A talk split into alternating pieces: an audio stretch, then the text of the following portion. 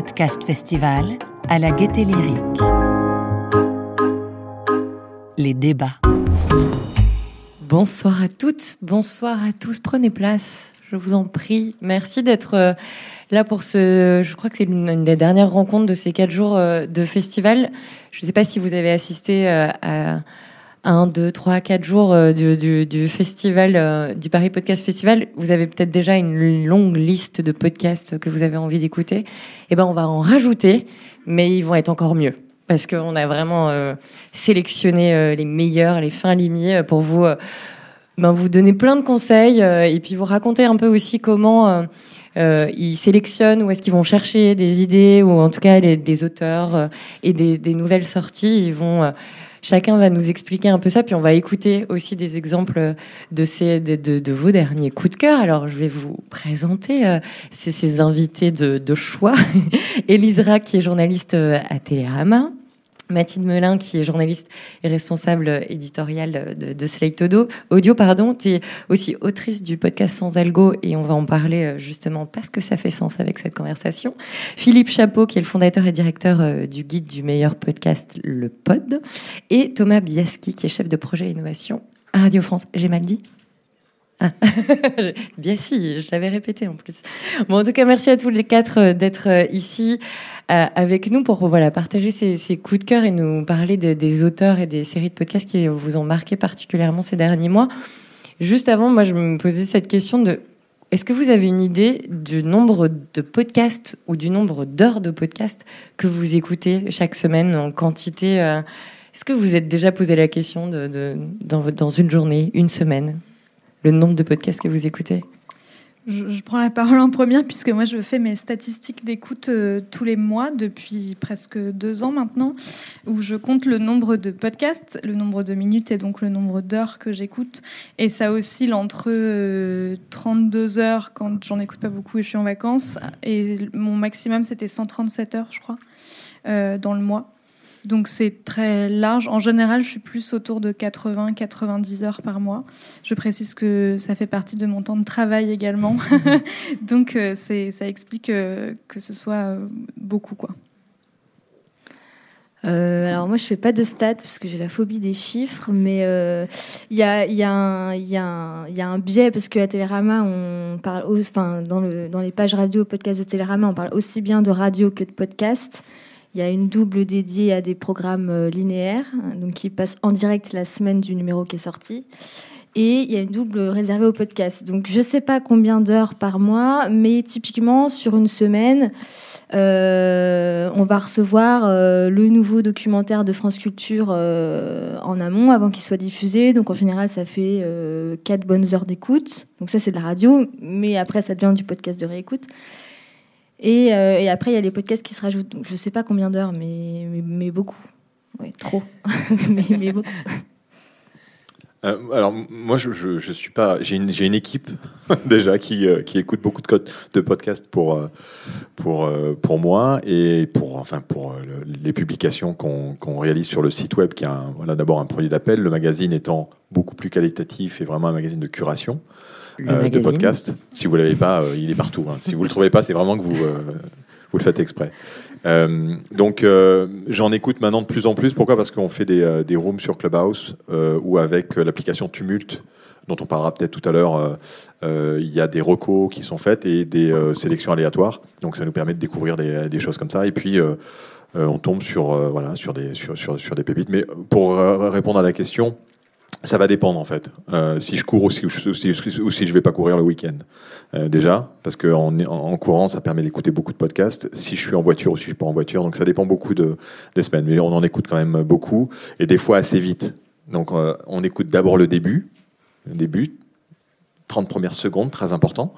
Euh, et puis après, on, navigue euh, autour. Et quand c'est de la conversation, bon, mais, euh, bien sûr, on peut, on peut rentrer dans le, dans le sujet. Mais des fois, c'est deux heures. Donc, écouter deux heures chaque épisode de podcast, c'est, c'est un peu compliqué. Sinon, on ferait que ça. Mais après, mon équipe, voilà, on rassemble tout et on arrive à, à ressortir des choses. Donc, beaucoup quand même par, par semaine. C'est, c'est un peu notre, notre métier aussi. Euh, Eh bien moi en fait je, suis un peu comme Élise, euh, je ne quantifie rien du tout parce que sinon ça, ferait vraiment peur. Euh, non, je, je, tente plutôt d'avoir des heures dans la journée où je le fais, plutôt après manger, je fais des tâches un peu chiantes, du coup je peux mettre un truc sur lequel je peux me concentrer et, et aussi pendant les tâches ménagères, c'est assez efficace pour la concentration. et sinon, il y a quand même pas mal de ces heures qui sont bouffées aussi par l'écoute de projets en cours de fabrication à Radio France. Euh, sur lequel je fais des retours euh, plus ou moins détaillés. Euh, donc là aussi, ça nécessite une écoute active importante. Voilà. Mais effectivement, je ne saurais pas dire le nombre d'heures. je préfère pas le savoir. Mais Elise, tu disais beaucoup et tu as dit trop. Est-ce que j'aimerais bien savoir comment vous voyez vous cette explosion de la création et de la diffusion du, du podcast? Est-ce que finalement vous dites il y a vraiment, il y en a vraiment trop? En fait, j'ai dit trop, mais c'est pas assez en fait, parce que il faudrait écouter plus. C'est toujours, enfin, pour moi, c'est mon problème éternel. C'est-à-dire que j'ai l'impression de jamais avoir le temps d'écouter assez pour écouter euh, assez de choses diverses, assez de choses différentes euh, et euh, trouver la pépite qu'il faut quand il faut où il faut. voilà. Donc c'est trop et c'est pas assez en même temps. Et c'est vrai que ça, a explosé ces dernières années euh, les moyens pas forcément. Et non, mais c'est infini, quoi. C'est infini. Et, et, et, le, et, les semaines, enfin, personnellement, moi, les semaines où j'arrive à trouver, aller une heure pour euh, me balader, juste comme ça, me balader, on va dire, je sais pas, sur SoundCloud, parce que souvent, les pépites cachées, elles sont sur SoundCloud. Pour moi, eh ben, c'est très rare. C'est très rare. Mais c'est un, plaisir quand j'y arrive, mais c'est très rare. Je sais pas vous, mais... C'est super compliqué de. Il y a, y a, enfin, nous, on reçoit euh, tous les jours des, des, podcasts qui, euh, des recommandations, puisqu'on on a une, une, rubrique pour ça avec, euh, avec un formulaire. D'ailleurs, ceux qui ont des, des, podcasts à recommander, n'hésitez pas à nous les recommander. On, donc, on les écoute, mais c'est colossal. Et puis, on reçoit des communiqués et des créations sans arrêt de nouvelles structures de production, de nouveaux podcasteurs indépendants. C'est ça a augmenté de, de 200 à 300 dans les, dans les six derniers mois. Donc c'est très difficile de pouvoir vraiment euh, trouver des pépites. Donc là, là j'en ai trouvé, euh, on en parlera peut-être tout à l'heure, mais sur le groupe, un groupe WhatsApp qui a été créé, créé par euh, un utilisateur d'Ocha qui a fait un groupe WhatsApp Osher pour le PPF. Il y avait il y a 70 podcasteurs qui sont dedans et ils ont fait un fichier Excel dans lequel ils ont listé tous leurs podcasts. Donc en fait, on a on a écouté tout et puis et on a trouvé et je vous le dirai peut-être tout à l'heure, euh, trois, quatre pépites qui sont vraiment euh, impressionnantes et qui sont pas connues, quoi, et, qu'on a découvert par celui-là. Donc il y a plein de moyens de découvrir des, des pépites, mais euh, mais il y en a beaucoup, beaucoup. Trop non. Beaucoup, beaucoup. Beaucoup. Bah justement, vous, vos moyens pour les découvrir, chacun, vous allez où? Alors, on l'a, on l'a entendu, beaucoup de recommandations. On vient vous voir, on vous envoie, on vous sollicite. Mais au-delà de ça, comment vous faites, vous, pour, pour choisir où est-ce que vous allez? Eh c'est un processus euh, empreint de sueur, de sang, euh, de, chaos, euh, enfin bref, de larmes également. non, il y, a, plein de moyens différents, plusieurs applications d'écoute en général. Je vais regarder ce qu'il y a sur, sur Apple Podcast, ce qui est mis en avant sur Spotify, sur Pocket Cast, sur pour regarder un peu voilà ce que les les, les, gens dont la curation et le métier vraiment ce, ce qui sélectionnent. Alors souvent on va trouver à peu, à peu près la même chose. Euh, SoundCloud, c'est vrai que je ne l'explore pas assez. C'est une très bonne idée. Je vais commencer à le faire plus souvent. Euh, et euh, bah après il y a plein de médias qui vont euh, faire de la curation euh, vachement bien. Euh, je pense à podmust.fr hein, ou .com, je sais plus. Un super site. c'est le mec qui sélectionne vraiment ce qu'il y a dessus. Donc c'est cool pour découvrir des des thématiques en fait. Et, euh, et après, là, moi, j'écoute beaucoup de podcasts aussi étrangers. Euh, et donc là, je, ça va être plus facile parce que les médias aux États-Unis notamment font des très bonnes euh, critiques et euh, ils sélectionnent plein de choses. Euh, donc c'est c'est un peu plus facile pour trouver ces, ces podcasts-là. Des newsletters pour des podcasts Il y a des newsletters aussi. Euh, alors il y en a en France aussi. Il y a le Pod effectivement qui est super, mais merci. Et, et mais effectivement c'est c'est chaotique dans le sens où c'est un travail de chercher des trucs. Vraiment, ça prend du temps, il faut avoir plein de choses ouvertes sur son ordi. Donc c'est un, long moment de recherche. Et puis effectivement, quand on trouve un truc vraiment bien, on est très content. On a tendance à vouloir le garder pour soi. Mais euh, le but, c'est aussi de le partager aux autres. Mathilde, toi, où est-ce que tu vas découvrir les choses déjà? Bah, comme tu l'as dit, en fait, euh, je pense qu'avec Elise, on est aussi un peu dans le même cas. On nous envoie beaucoup de choses parce qu'on est identifié euh, journaliste podcast. On est très très peu nombreux en France à être des journalistes qui ne traitent en tout cas que du podcast ou de la radio. Il y en a qui le font en plus d'autres euh, domaines. Donc déjà, rien qu'avec ce qu'on reçoit, on a des trucs à écouter. Je pense que j'avais regardé une semaine, c'était il y a quelques mois, j'avais reçu une soixantaine de podcasts, que ce soit par mail, des communiqués de presse. Là-dedans, il y avait un peu de tout. hein. Il y avait des podcasts de marque, des podcasts de boîtes de prod, euh, des émissions de radio qui allaient être diffusées. euh, et aussi des indépendants euh, qui me contactaient, etc. Donc rien que ça, euh, si je suis un peu flemmarde et que j'ai pas envie d'aller chercher, j'ai déjà une bonne matière pour travailler, mais j'essaye quand même d'aller chercher. Euh, moi, mon grand truc, c'est d'aller regarder un peu ce qui est présenté dans, les, dans tous les festivals, mais même il y a 5 ans, 10 ans, et de regarder les noms des gens et d'aller voir si ces gens ont refait des trucs depuis. Euh, et ça permet de, de, de faire émerger des auteurs, en fait, et de trouver des signatures sonores une fois qu'il y a si je me dis euh, telle personne a fait ce podcast il y a- il y a cinq ans que j'aimais beaucoup, mais qu'est-ce qu'elle devient, qu'est-ce qu'elle fait aujourd'hui? Et en fait, tu vois qu'elle a fait la musique pour le podcast d'un autre que tu vas aller écouter, et ça marche pas mal par ricochet en fait. Tu, tu pars d'un truc que tu connais et premier cercle, deuxième cercle, troisième cercle, tu finis par découvrir un truc sur lequel tu serais jamais tombé autrement. Est-ce que les algorithmes, vous y croyez, vous, les recommandations euh, algorithmiques, quand on... Euh, Moi, je, non, non, enfin, euh, je sais pas comment tu Si fais on vous pour. dit oui, euh, on n'a plus de métier. Ouais, non, mais pour aller sur euh, Apple Podcast et trouver quelque chose Justement, de. dites-nous pourquoi c'est scandaleux. Trouver une pépite sur Apple Podcast, faut, faut, faut, faut être, faut être costaud, hein, ou sur, sur Google Podcast. Donc c'est c'est quasiment impossible parce qu'il n'y a pas de curation. Euh, Enfin, on peut arriver à une. en tomber. Ouais, il y en a On une. est d'accord avec ou pas, mais il y en a une. Oui, voilà, il y en a une, mais qui est quand même très, euh, voilà, très orientée. Donc c'est- c'est c'est très compliqué. Et moi, c'est vrai que les, euh, les coups de cœur. Alors, à l'époque, il y avait Magellan qui a changé de crèmerie entre temps, mais il y avait Magellan. Et c'est vrai que euh, dans les coups de cœur qu'on a, quand on a commencé le pod, euh, j'allais sur Magellan et c'est sur Magellan que j'ai euh, découvert Sarah Trey Stéphanie. Elle était là, euh, elle est arrivée euh, d'un seul coup comme ça. Elle en était à son troisième épisode. Donc maintenant, voilà, elle a, fait du chemin depuis. Euh, et, ensuite, là maintenant, c'est plus sur tumulte. Mais, parce que c'est les podcasteurs qui déposent eux-mêmes leur podcast euh, volontairement. Et donc, ça fait une espèce de, sélection. Après, il n'y a pas de curation derrière. Donc, c'est très compliqué pour trouver un, endroit où il y a une vraie curation de, podcasts aujourd'hui, une plateforme, on va dire, a- suffisamment importante qui a beaucoup de podcasts pour, arriver à, à trouver des pépites. Sur la question des outils pour, euh, trouver des nouveaux podcasts, je, te rejoins Mathilde évidemment sur les communiqués. Euh, ce qui induit d'ailleurs un biais. euh, la question là, c'est comment trouver des nouveaux podcasts. On peut se la poser en tant qu'auditeur, mais là, on vous répond en tant que professionnel de, de ce secteur. Et donc, on cherche des nouveaux podcasts, pas juste à écouter, mais des nouveaux podcasts pour remplir des pages d'un magazine. En tout cas, dans mon cas, c'est ça. Donc ça, c'est pas totalement la, même démarche euh, que si on cherche un nouveau podcast juste à écouter en tant qu'auditeur. Et les outils, bah, il y a les réseaux sociaux, il y a le pod, Podmust, euh, il y a les, ouais, les applis, euh, les communiqués, euh, et il y a aussi, en fait, nous, on essaie d'aller aussi en amont sur les tournages de, de podcasts. Donc là, du coup, on n'a pas à les chercher puisqu'on est au moment de l'enregistrement sur des fictions ou sur, sur des documentaires. Donc là, la question se pose moins. Et qu'est-ce que je voulais dire? Oui, il y a aussi la question de la temporalité. Euh, parce que typiquement, j'avais noté pour vous donner un exemple. Là, à Télérama, la double podcast, nos doubles podcasts sont prévus jusqu'au numéro qui sort le 24 novembre en kiosque. Et sur le web, ça correspond au public entre le 14 et le 18 novembre. Donc on travaille vachement en amont. Ce qui fait qu'à Télérama, on va pas être sur un enjeu de des sorties de podcasts. Enfin, ça peut arriver, mais c'est très rare. Souvent, on arrive après les autres. C'est pas dérangeant parce que on envisage tout le catalogue de contenu podcast francophone comme un catalogue un peu intemporel. On peut revenir sur des podcasts qui sont sortis il y a 3-4 mois, ça nous dérange pas.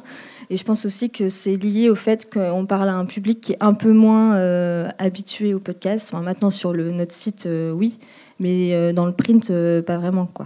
Donc euh, c'est un, je pense que c'est un deuxième temps aussi par rapport à la curation que peut faire Slate ou que peut, que peut faire euh, Podmust, enfin le pod. Euh, donc voilà. Nous, Rapidement. on a aussi les, euh, ce qu'on appelle les, les, les- podeurs, qui sont tous les rédacteurs et qui, eux, font aussi une recherche euh, euh, un peu partout. Donc, en fait, il y y a une espèce de toile qui se, qui se génère et qui fait qu'on on revient avec beaucoup. là, on a entre 80 et 100 podcasts vraiment euh, dans chacun des magazines. Euh, donc là, c'est la version papier qui est uniquement euh, que- qui sort euh, avant la version digitale, puisqu'on est d'abord le papier et ensuite le digital. Et le digital viendra dans deux mois, mais tous les autres exemplaires sont, sont disponibles en digital. Et, on- et il y a 80 100 podcasts, mais c'est les, les- voilà, c'est les, les rédacteurs qui aussi euh, vont sélectionner les podcasts et ont différents moyens d'aller euh, d'aller les trouver. Donc là, on, voit euh, comment euh, ces podcasts vous arrivent, ces séries ou ces auteurs vous arrivent. Vous faites un tri. La question suivante, c'est comment vous en parlez ensuite euh, à, vos communautés, à vos, à vos lecteurs, à vos auditeurs. Comment vous choisissez de, de raconter les podcasts que vous avez envie de, de mettre en avant Mathilde, toi, tu as trois étapes en quelque sorte. Moi, j'ai trois plateformes, on va dire, pour faire de la recommandation. La première, c'est slate.fr, où je publie un papier critique tous les vendredis. Euh, là, je sais que je m'adresse à des gens qui viennent sur un site euh, d'actu, d'info, euh, donc, et pas forcément pour chercher un podcast à écouter. Donc là, je prends l'angle de l'histoire. En fait, mon papier, il raconte l'histoire qui est racontée dans le podcast et je lui dis, au fait, cette histoire, si tu veux avoir la fin, il faut aller écouter le podcast et jeter en BD le player parce que je suis sympa. Euh, donc je prends un peu le lecteur au piège en lui disant, euh, si tu veux savoir si Poutine a empoisonné Navalny, euh, va écouter le podcast de l'AFP.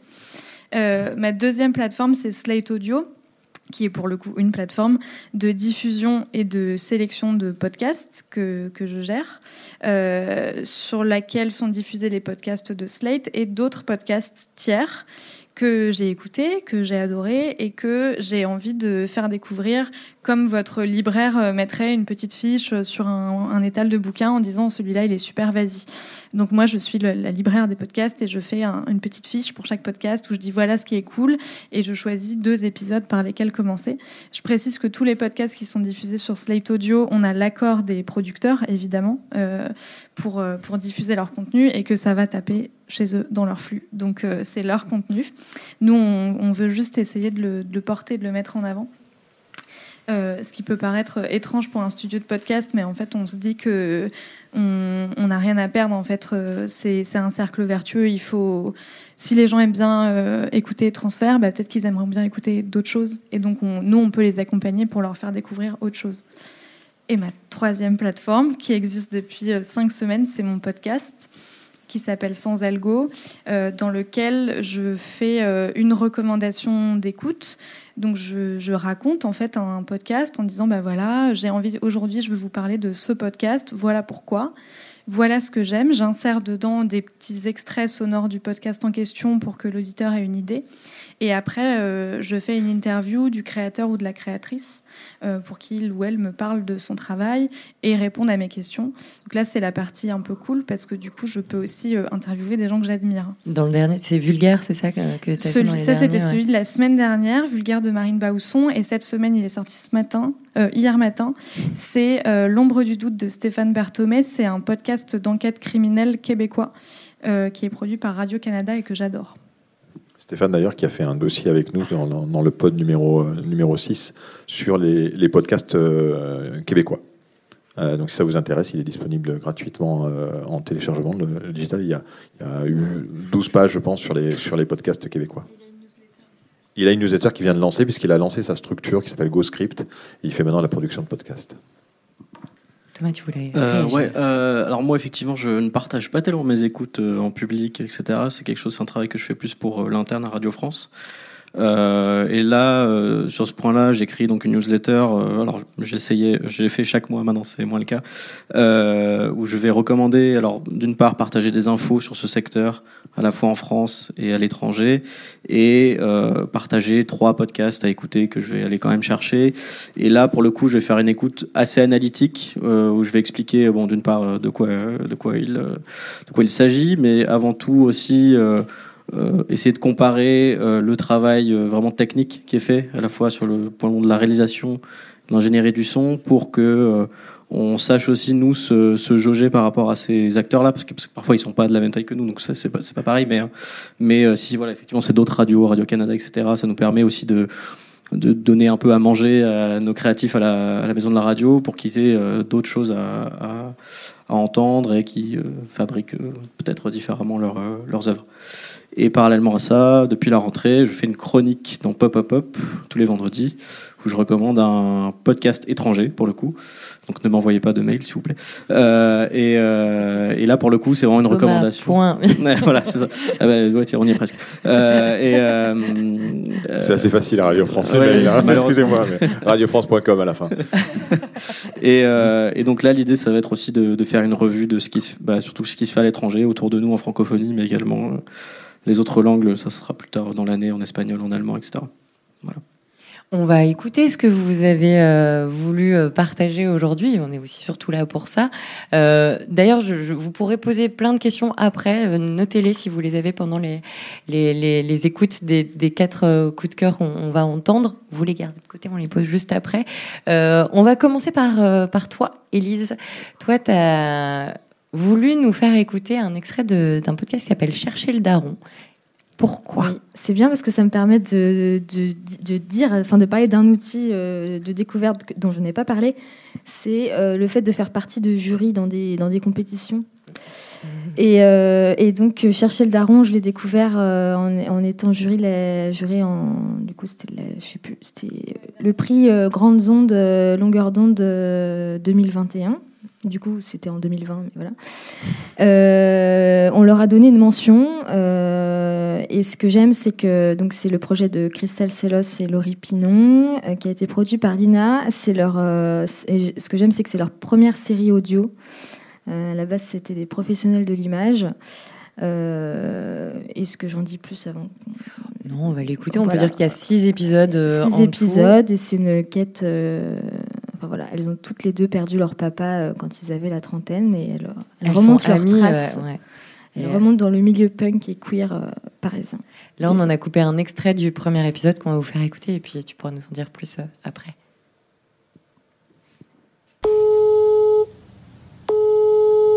Allô? Salut Jean-Loup. Bonjour Laurie. Ouais, mais ça me fait plaisir de parler de ton père parce que c'était quelqu'un euh, qui m'était proche, quoi. Moi, j'ai connu François. Il avait, il avait 14 ans, 15 ans. Nous, on était en terminale et François était en troisième. Tu vois, il, il glandait à Maubeuge de tes grands-parents qui, euh, qui quand même étaient, ont été euh, en dessous de tout. Euh, savaient plus quoi faire de lui. Ils l'ont envoyé euh, dans une, euh, une école d'horticulture à côté de Lille. Et à ce moment-là, si tu veux, François a commencé à, à se faire la malle euh, du bahut et puis à venir euh, squatter chez moi. Et donc pendant presque presque un an, il a vécu chez moi, quoi. Donc ça, c'était, si tu veux, avant de partir à Paris. Et tu te souviens tu pourquoi il a voulu aller à Paris? Ah oui, clairement, oui, oui, clairement, parce que c'était tout était trop petit euh, partout où on passait, quoi. Paris, mec. Écoute, c'est la plus belle ville du monde. C'était en 76, 77, en pleine vague, vague punk.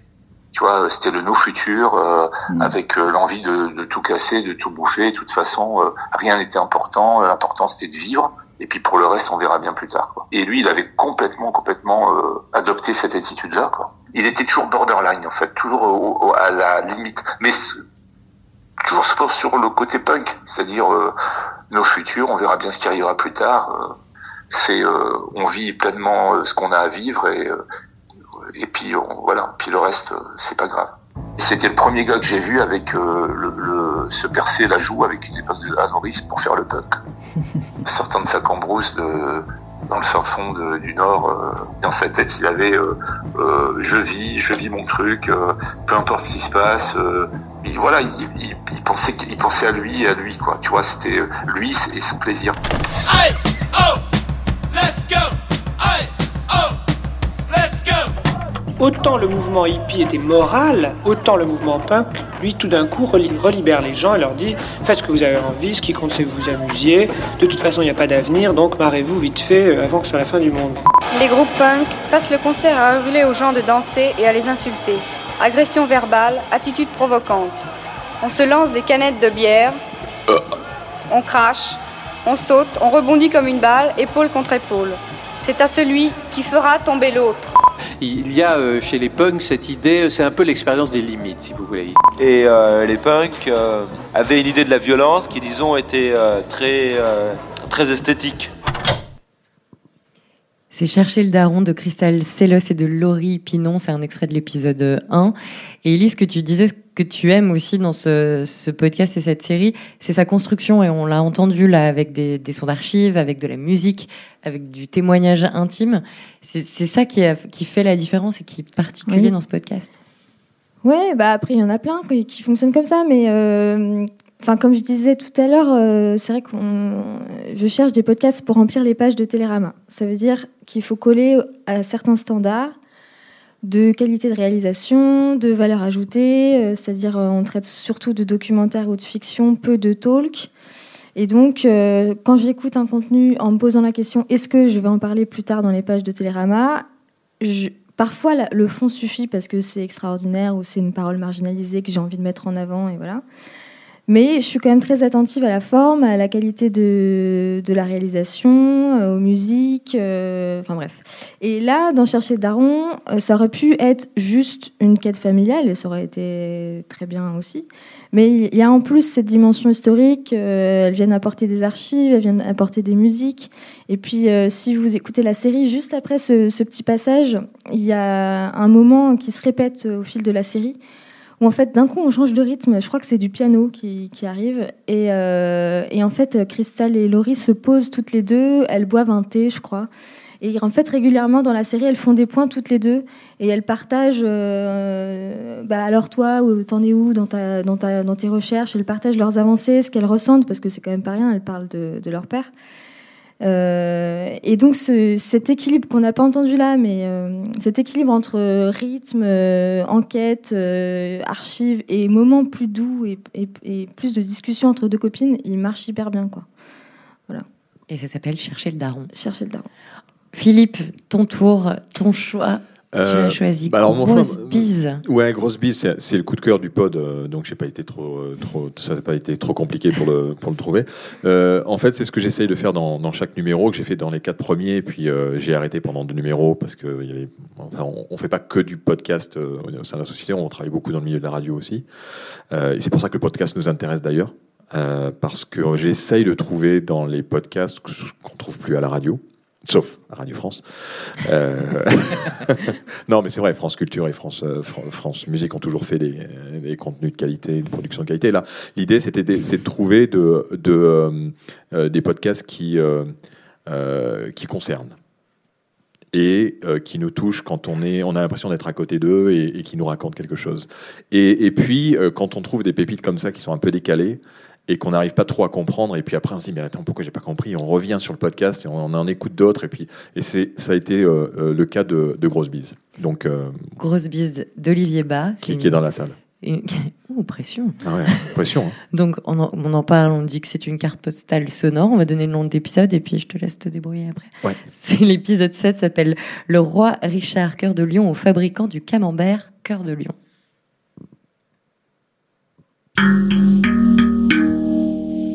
Comme chaque semaine, retrouvons Olivier Bas, notre anthropologue des correspondances imaginaires. La société Compagnie des fromages et Richemont, qui fabrique le camembert Cœur de Lion, m'a demandé d'authentifier cette carte postale écrite sous le E par Richard Ier, dit Richard Cœur de Lion, adressée à Madame Isabelle Guillemont, CO Fromalia, Tour Chantecoq, 5 rue Chantecoq, 92 800 Puteaux, et datée du 1er avril 2021. Recto. Sous un ciel bleu roi, vue panoramique de la forteresse de Château-Gaillard, en amont de Rouen, située sur la commune des Anglis, posée sur son éperon rocheux avec son imposant donjon et sa fameuse tour des latrines qui domine la Seine d'environ 90 mètres. Construction commanditée par Richard Ier lui-même en 1194. Verseau. Chère madame, je suis très heureux de vous accompagner depuis maintenant 31 ans. Avouez que les léopards jaunes sur fond rouge de mon blason, devenu emblème de ma chère Normandie, ont fière allure sur vos produits laitiers et contribuent, vous le savez bien, en votre qualité de directrice marketing, à votre notoriété que vous soulignez habilement avec cette étude de juillet 2016, selon le baromètre TNS Sofres qui dit qu'un fromage cœur de lion est acheté par seconde en France. Si je vous écris aujourd'hui, c'est à propos de votre jeu concours qui a encore mangé le cœur de lion qui court jusqu'au 21 juin 2021. Avec mon code PJSDR6TKGG9K, j'ai pu débloquer la seconde énigme pour y participer. Et franchement, c'est trop facile. Pourquoi ne vous êtes-vous pas inspiré de ma vie pour poser vos questions? Certes, je ne suis pas expert en marketing du 21e siècle, mais croyez-moi, de mon temps, j'étais un vrai influenceur renommé en plus d'être roi d'Angleterre, duc de Normandie, duc d'Aquitaine, comte de Poitiers, comte du Maine et comte d'Anjou. Quelques exemples de questions? Qui sont mes parents? Réponse Henri II et Aliénor d'Aquitaine. Fastoche. Une autre. Où sont mon corps, mon cœur et mes entrailles? Réponse dans l'ordre à l'abbaye de Fontevraud, à Rouen et au château de Chalus-Chabrol, là où un carreau d'arbalète m'a tué en 1199. Qui ai-je combattu aux côtés de Philippe Auguste, roi de France, lors de la troisième croisade? Réponse Saladin. Plus compliqué. Comment en langue d'oeil se nomme le Sirvante que j'ai écrit? Réponse Delphine Geus Voil Deneries. Nous ne parlerons pas de cette Adèle de France que je devais épouser et qui fut contrainte de coucher avec mon père, ni de Robin des Bois car en réalité je ne l'ai jamais rencontré. Bref, votre concours aurait eu une autre gueule. Ah, et petit conseil, en consultant votre règlement, j'ai vu en fouillant un peu que l'on peut gagner votre séjour mystère en famille en baie de Somme dans une yourte mongole ou une cabane sur l'eau mal protégé votre mystère, chère damoiselle. Sinon, continuez à fabriquer mon fromage au bon lait normand dans votre usine de Ducé. Il est fondant à cœur, cœur de lion.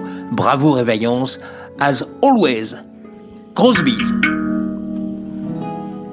C'est grosse Alors, d'Olivier. Honnêtement, moi, je suis pas cultivé. hein. Je suis un prof de tennis à l'origine. Donc, euh, il y a des épisodes comme ça. Celui-là, quand euh, tu tombes dessus, tu comprends rien. Et, tu dis, mais alors, et donc, je suis allé un peu plus loin. Et puis, je suis allé écouter. J'ai vu. Euh, je suis ancien prof de tennis, donc je me suis dit, euh, Nadal écrit à Roland Garros. Et là, j'écoute Nadal écrire à Roland Garros et je regarde tous les autres. Enfin, c'est allez voir. Honnêtement, c'est. Et en fait, on apprend énormément de choses parce que tout ce qui est dit dans ce podcast est vrai. Euh, donc c'est ça qui est assez, qui est assez euh, génial dans, dans ce que fait Olivier. Je suis désolé Olivier, tu es dans la salle et tu, tu dois rougir. Mais euh, euh, et c'est ce que je dis dans le, dans le coup de cœur, c'est qu'on on comprend pas tout, mais on a même moi j'ai appris des choses sur Roland Garros, alors que je, je suis censé, j'ai fait, j'ai mon brevet d'état, je suis censé tout savoir sur le tennis, sur l'histoire du tennis, et il m'a appris quelque chose. Et c'est ça qui est assez génial, c'est que en fait ça touche un peu toutes les populations.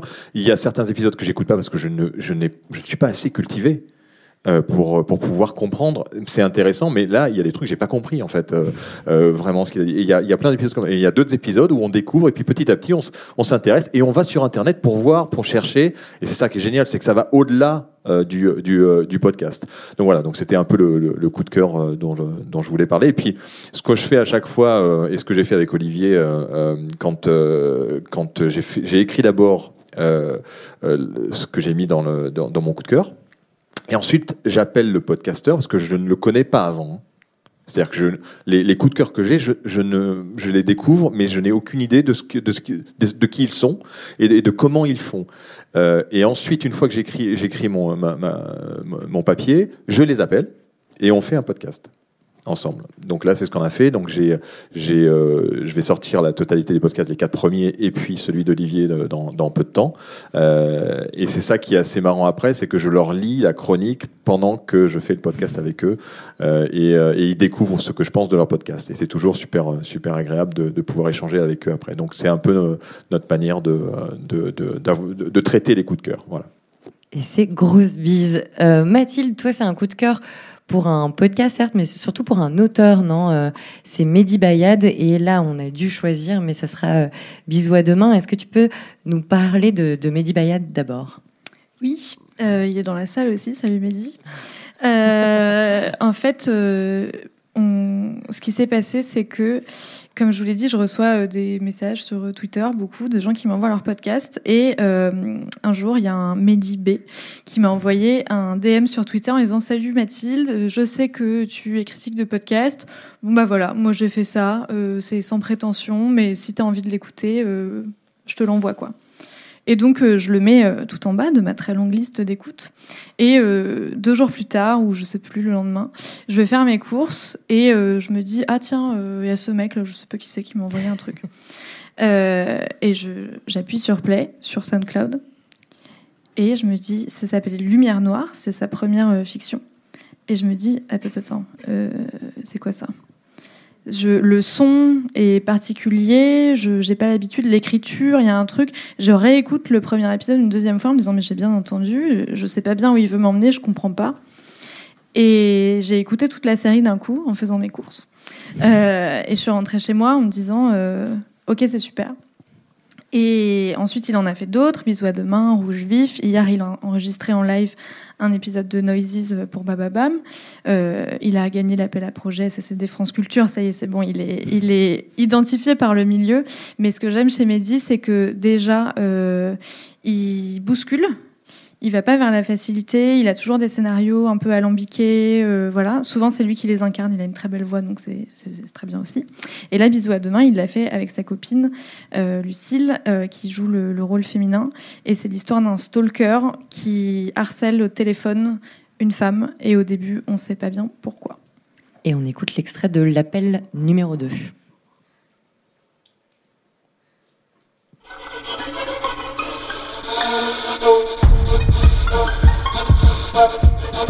Ouais.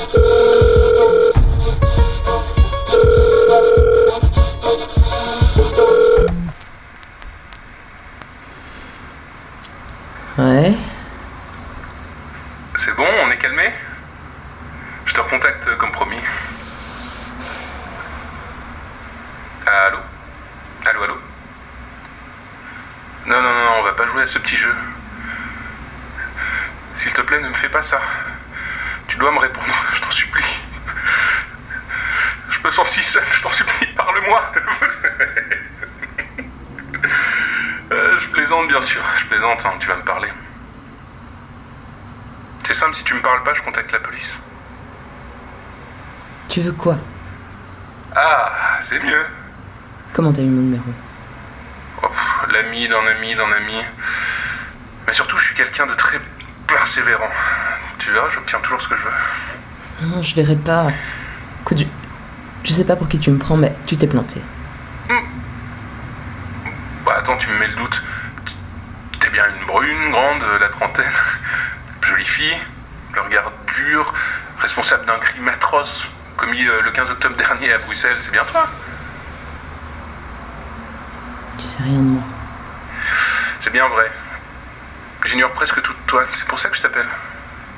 Je veux qu'on apprenne à se connaître tous les deux. Peut-être même à s'apprécier. Moi en tout cas, je t'apprécie beaucoup. Tu es complètement fou, pas vrai?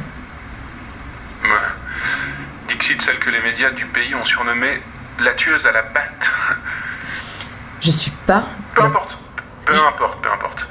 C'est un mauvais surnom, je comprends que ça t'énerve. Moi aussi, ça m'a rendu furieux quand j'ai vu qu'il t'appelait comme ça. Je- Mais on va rectifier cette erreur, t'en fais pas. J'ai tout prévu. Prévu Oui, ça commence demain soir. Oh, tu verras, ce sera fabuleux. Je vais juste. Je vais te demander, s'il te plaît, d'être compréhensif et de ne plus m'appeler. Je suis dans une période compliquée de ma vie. Tu, tu comprends? Je comprends. Cool. Alors il faut me laisser maintenant. J'ai été très heureuse de pouvoir échanger avec toi et je suis sûre que tu es quelqu'un de formidable. Tes amis ont beaucoup de chance de t'avoir. On se reparlera peut-être un jour, qui sait Si tu me donnes ton nom et ton numéro de téléphone, je te promets de te rappeler dès que j'irai mieux. On peut faire ça si tu veux. Qu'est-ce que t'en dis Hein? Tu t'appelles comment Oui, oui, on va faire ça, on va faire ça. Mais je crois. Je crois que tu devrais d'abord regarder ta boîte mail. Je viens de t'envoyer un, un petit cadeau. Quoi Va voir. Ça te plaira. Qu'est-ce que tu m'as envoyé On, on en reparle demain. Non, attends. Allez, je t'embrasse. Je te laisse pour aujourd'hui. Attends, qu'est-ce qu'est-ce que tu m'as envoyé? À demain. bisous, bisous. Attends. Bisous à demain de Mehdi Bayad. On n'a pas beaucoup de temps, mais en une phrase, pourquoi il faut écouter tout euh, Bisous à demain, du début à la fin? Euh, parce que ça gratte un petit peu l'oreille, euh, parce que c'est un huis clos et parce que ça montre que pour faire une très bonne fiction, il faut surtout une bonne écriture il n'y a pas besoin d'avoir des moyens de dingue. Et je pense que euh, n'importe qui qui se penche un peu sur l'écriture peut faire des super fictions. Merci beaucoup Mathilde. Thomas, toi tu as choisi l'insulte. Alors oui, c'est euh, Solène de Solène Delannoy. Qui est dans la... Voilà, euh, je sais pas si elle est dans la salle, peut-être, dans la salle, bonjour. Euh, et donc c'est, moi j'aime bien les concepts, je cherche, j'aime, j'aime bien les, les- tout, tout, enfin tout sur internet, j'aime bien les gens qui ont des concepts très, très restreints. Et là, euh, le concept c'est de en trois minutes expliquer une insulte. Euh, je trouve ça euh, assez drôle. Voilà, peut-être que ça fera rire que moi. Donc euh, dans ce cas-là, vous pourrez me jeter des trucs dessus. Euh, mais voilà, c'est un truc qu'on fait pas dans ma maison. Donc euh, je cherche aussi des trucs comme ça, un peu originaux, un peu qui sortent vraiment euh, du champ des possibles pour une radio comme la nôtre, et euh, surtout avec une écriture, une voix, un talent, euh, souvent. Voilà. Et là, c'est c'est le cas, je Et- crois. Et l'épisode, c'est Grognasse. La toile sur écoute. Quand tu demandes aux gens quelle est leur insulte préférée, ils réfléchissent toujours des plombes et te sortent un truc de derrière les fagots. Oh, moi, mon insulte préférée, c'est gourgandine Alors qu'en fait, celle qu'on sort le plus souvent, c'est connard. Connard Bonjour, c'est Solène Delannoy. Oui, eh bah, euh, moi je l'aime bien, mon nom. Aujourd'hui, l'insulte du jour, c'est grognasse. Hier, je faisais du vélo comme toute bobo écolo qui se respecte lorsqu'une grognasse m'a refusé la priorité à droite. Ça pourrait se résumer comme ça, mais vous savez que j'aime pas les histoires courtes, même si je disais l'inverse à mon ex quand je suis partie. Donc oui, je fais du vélo, désolé de vous décevoir, je sais que de manière générale les gens n'aiment pas trop les cyclistes en ville, mais rassurez-vous, on vous aime pas trop non plus. En tant que cycliste, je me définirais comme imposante, voyante et passablement casse-couille. Je le reconnais, hein, c'est-à-dire que sur mon vélo cargo hollandais qui fait 2m40 de long, avec sa capote de pluie, sa batterie, son GPS, mon gilet clignotant et mon klaxon de camion, je ne passe pas inaperçu. Donc pourquoi diable cette grognasse s'est permis cet affront Hein? Elle voulait casser du bobo, casser du mangeur de quinoa, casser du climato non sceptique, qui s'y frotte s'y pique? Attention moi madame, hein, moi j'ai un podcast sur les insultes, hein. moi je te crie dans les oreilles, moi je te casse la tête avec l'étymologie, moi je te fais bouffer du latin et paf, pichenette dans ton rétro. Si vous êtes cyclistophobe, sachez que moi je suis grognassophobe. C'est pas très gentil dit comme ça. Hein. Puis en plus, il y a un truc dégueulasse dans la sonorité de grognasse. J'ai l'impression que je vais me vomir dans l'œsophage. Grognasse. Ça fait une sorte de renvoi un peu acide, sur le gros surtout. C'est pas très agréable. Mais pourtant, qu'est-ce que j'aime bien le dire, ce mot grognasse? Alors que c'est méchant, hein. Ouh là là là là, c'est méchant Ah si, c'est méchant Il y a une notion physique dans grognasse, qui n'y a pas forcément dans les autres insultes d'ailleurs, et c'est ça que je trouve méchant. Aujourd'hui, d'après le Larousse, une grognasse, c'est une femme laide et acariâtre. Sauf qu'avec le gros devant, sans être taxé de grossophobe, eh bien on imagine bien que la grognasse est laide, acariâtre et avec un IMC supérieur à 26. Parce que si la femme laide et acariâtre est menue, bah, dans ce cas on dirait plutôt connasse ou pétasse. Et c'est ça qui me gêne, c'est de taper sur le physique. On avait dit on ne tape pas sur le physique, on ne choisit pas son physique, donc on ne dit pas grognasse. En plus grognasse c'est pas vraiment politiquement correct. Non, je préférerais qu'on dise personne en surcharge pondéralace. Voilà, là c'est correct. Pourquoi grognasse ne s'emploie qu'au féminin? C'est vrai ça? Moi j'ai déjà essayé de crier dans la rue Grognard RAS. Dans limite, les gens pensent que j'appelle quelqu'un. Ça ressemble à un nom de famille. Dimitri Grognard Oh, On était en 3ème B ensemble Voilà, donc non, grognasse ne s'utilise pas au masculin. Alors, alors, alors que pourtant, nonobstant, à l'époque de Napoléon, bim bam boum, je vous le donne en mille, eh ben on disait grognard Non, on disait pas grognard pour dire... Euh... Mets ton clignotant, grognard Bah non, parce qu'il n'y avait pas de clignotant. On disait grognard pour désigner un soldat. Oui, apparemment, les soldats de Napoléon étaient syndiqués. Ils gueulaient tout le temps pour dénoncer leurs mauvaises conditions de vie sur le front, et du coup, ils ont été appelés les grognards, puisqu'ils grognaient. Bon, et là, je suis emmerdé. C'est la fourche dans l'épisode. Il y a deux chemins possibles jusqu'à grognasse. Tapez 1 pour la version avec les soldats, tapez 2 pour la version avec les cochons. Bon, bref, comme je sais pas comment on fait pour comptabiliser les votes, on prend le chemin de droite. Mais non, l'autre droite. Oh, merde. La version des soldats. Ces fameux soldats, les grognards, se faisaient tripoter la nouille par des petites nanas pendant qu'ils étaient à la guerre. Et donc, par extension, on s'est mis à appeler ces femmes des grognasses. Un peu comme les Claudettes. La version avec les cochons. La grognasse s'est fait appeler grognasse parce que elle aussi elle aimait grogner. Et il faut comprendre par grogner, gueuler, pester. Le verbe grogner en vieux français se disait grognir parce que c'était lié au groin du cochon. Grognir puis grogner se dit de quelqu'un qui fait entendre son cri, comme le cochon, son mécontentement. Voilà, voilà. Donc là, c'est le moment le plus difficile, le moment où je dois reconnaître que j'ai tort et qu'en fait, en ayant grogné sur cette bonne femme, ben, étymologiquement, c'est moi la grognasse. C'était l'insulte du jour. Et n'oubliez pas, hein, jurez peu, mais jurez mieux. C'est l'insulte de Solène Delannoy. Il y, a un, il y a un rythme qui est surprenant aussi. Il y a le ton, l'humour, mais il y a un rythme quoi. Ah oui, il faut prendre son souffle métro, avant de. les gens ne se regardent jamais dans Ah, les yeux. Ça joue encore. Moi, ça Ouais. faisait des semaines que je regardais furtivement ce garçon. Oh non, on peut s'arrêter là. Ça avait l'air bien, ça c'était pas une pub pourquoi? Non, euh, euh, oui, non, mais voilà, c'est ça, c'est un rythme un peu, euh, c'est un concept qui est bien, bien cadré. On apprend des choses, euh, elle est rigolote à peu près, Euh, et, euh, et surtout, ouais, ça dure pas trop longtemps, donc pour des gens comme nous, très occupés avec nos oreilles, on peut. Est-ce que tu as convaincu des gens à Radio France de. Alors non, celui-là, j'en ai pas parlé, mais euh, peut-être si ça vous intéresse. Bon, bref, voilà. Je pense qu'il reste à peu près une place pour une question, donc on prendra la meilleure. Que non, ouais. Personne n'a n'a jamais levé la main. Allez, ah ah ah, oh oui. Ah pardon, mais bah on prendra les deux meilleurs. Oui oui, non non, vous, vous pourrez passer tous les deux, on s'en fout. Je- Est-ce qu'il faut un micro pour les questions? On a une petite question par là, toute petite. Ok, je vais faire super vite. Je voudrais juste savoir qu'est-ce qui se passe quand vous tombez sur un podcast où euh, c'est pas trop votre goût ou que c'est juste quelque chose que vous appréciez pas, juste personnellement? Est-ce que vous forcez à l'écouter ou vous le donnez à quelqu'un d'autre peut-être? Merci. Très bonne question. Qui veut répondre? Euh, moi, je, enfin, ça, ça dépend. Si c'est juste la forme qui va pas, euh, je sais que ça n'ira pas de toute façon, donc euh, je passe à autre chose. Par contre, si c'est un sujet, euh, je sais pas où j'y connais pas grand-chose et je suis pas forcément la meilleure placée pour euh, pour bien comprendre le podcast, j'en parle aux collègues, quoi. Parce que tu as des collègues. tu as cette chance. Euh, Comment ça se passe avec toi-même, Mathilde Euh, voilà, moi je me le refile à moi-même. Euh, non, je, je sais qu'il y, a des- il y a des trucs où euh, tu sais au bout de 30 secondes que ça va pas le faire parce que c'est enregistré euh, au bord d'une autoroute dans une salle de bain. Donc euh, la prochaine heure 45 va être très longue. Donc auquel cas je l'écoute pas. C'est surtout les trucs de qualité sonore qui font que je vais pas jusqu'au bout. Après, j'avoue qu'il y a des formats que j'aime moins personnellement. Je me force, puisque c'est mon travail, donc je me force à en écouter. Mais si tu regardes euh, les papiers sur lesquels, enfin, ce sur quoi j'ai écrit, tu te doutes un petit peu que j'écoute plus euh, de podcasts de faits divers que de, de longs entretiens inspirants sur l'entrepreneuriat. Voilà. Il y avait encore une toute minus question. On peut aussi faire des critiques négatives. Euh, Est-ce qu'on peut. euh, je, je, je vais. Une petite seconde.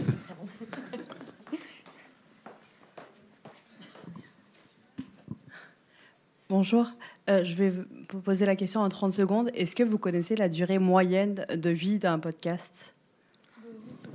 La moyenne. euh, Je pense que y- y- quand c'est intemporel, il n'y en a pas. Quand le podcast est intemporel, pour moi, il n'y a pas de, de, de, de- de fin de vie d'un podcast. Combien de temps il est écoutable? C'est euh, s'il est bien fait, s'il est intemporel, à mon avis, il peut durer, euh, il peut durer tout le temps. quoi. C'est comme un film. Après, euh, si vous allez sur euh, un catalogue comme Apple Podcast, c'est quand même un- le plus gros cimetière à ciel ouvert du monde, je pense, sur Internet. Euh, il doit y avoir 75% des contenus qui sont arrêtés depuis euh, un an, peut-être. Il n'y a plus rien, quoi. Voilà, tout simplement. Donc c'est aussi un média où les gens commencent puis abandonnent euh, très, très souvent. Donc euh, en termes de durée de vie, c'est très variable et ça va dépendre de plein de choses, je crois. Et, typiquement, euh, je pense que, enfin, pas pour tous les podcasts, mais pour certains podcasts d'entretien, euh, pour moi, il y a une fonction euh, mémorielle du podcast, c'est-à-dire que euh, des séries d'entretien avec des personnes dont la parole est d'habitude marginalisée, pour moi, dans 10 ans, dans 20 ans, dans 30 ans, ça aura une valeur archivistique en fait. Donc, ouais, la, durée, pour moi, elle devrait être éternelle.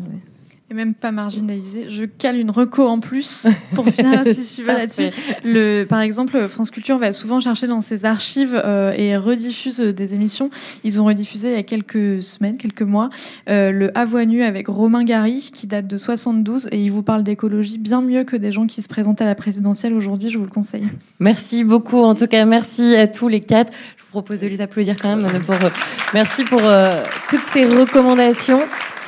Je vais Ouais, me faire fâcher. juste- hein. Non, non, mais simplement qu'on on lance un magazine euh, en kiosque qui sort euh, l'été, avant l'été prochain, donc c'est un peu un scoop.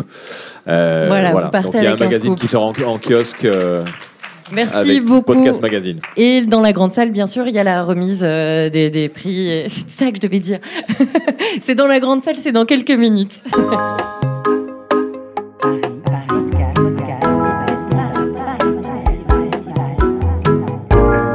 Podcast Festival à la Gaieté Lyrique.